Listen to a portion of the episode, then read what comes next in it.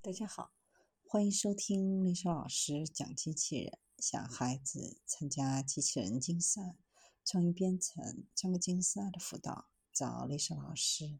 欢迎添加微信号幺五三五三五九二零六八，或搜索钉钉群三五三二八四三。今天丽莎老师给大家分享的是 MIT 研发感应隐藏物体的机器人。即使不可见，仍能精确定位产品。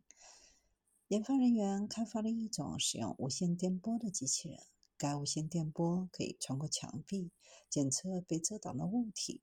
这种机器人能将强大的感应功能与更传统的计算机视觉结合在一起，可以定位、抓取原本可能无法看见的物品。这种采摘机器人可以将视觉和射频 RF 感测相结合，即使物体看不见，也可以找到并抓住物体。随着电子商务的不断发展，尽管有时会出现危险的工作环境，但仓库工作仍然是人类的工作区域，而不主要是机器人。部分原因是机器人在拥挤的环境当中努力寻找和抓取物体，感知和挑选仍然很难。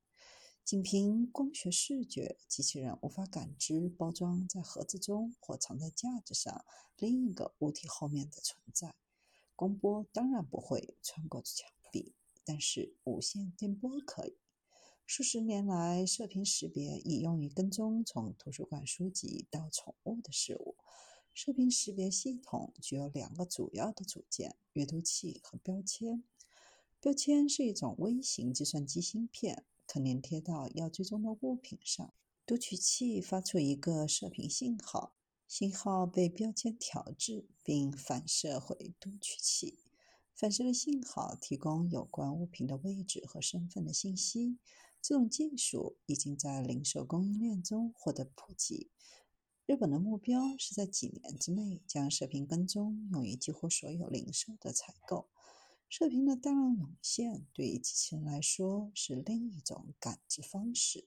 机器人可以使用摄像头和射频阅读器来查找和抓取带标签的对象，即使被完全遮住摄像头的视线也可以。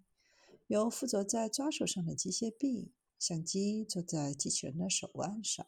视频阅读器独立于机器人而站立，并根据跟踪信息中踪迹到机器人的控制算法。机器人不断收集射频跟踪数据和其周围环境的视觉图像。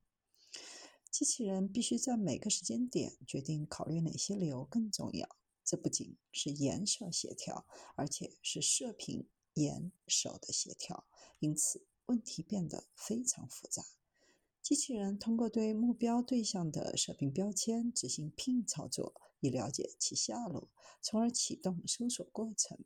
首先，使用射频来集中视觉的注意力，可以使用视觉来进行精细的操纵。序列类是以从后面听到警笛，然后转向看清楚警笛的声源。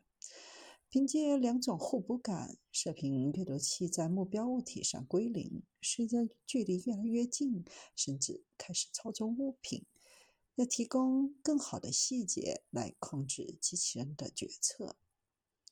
与仅配备摄像头类似机器人相比，射频机器人能够以大约一半的总移动量来精确定位并抓住目标，同时展示对整理环境的独特能力。清除包装材料和其他障碍物以接近目标，这证明射频机器人相对于没有渗透性射频感应的机器人具有不公平的优势。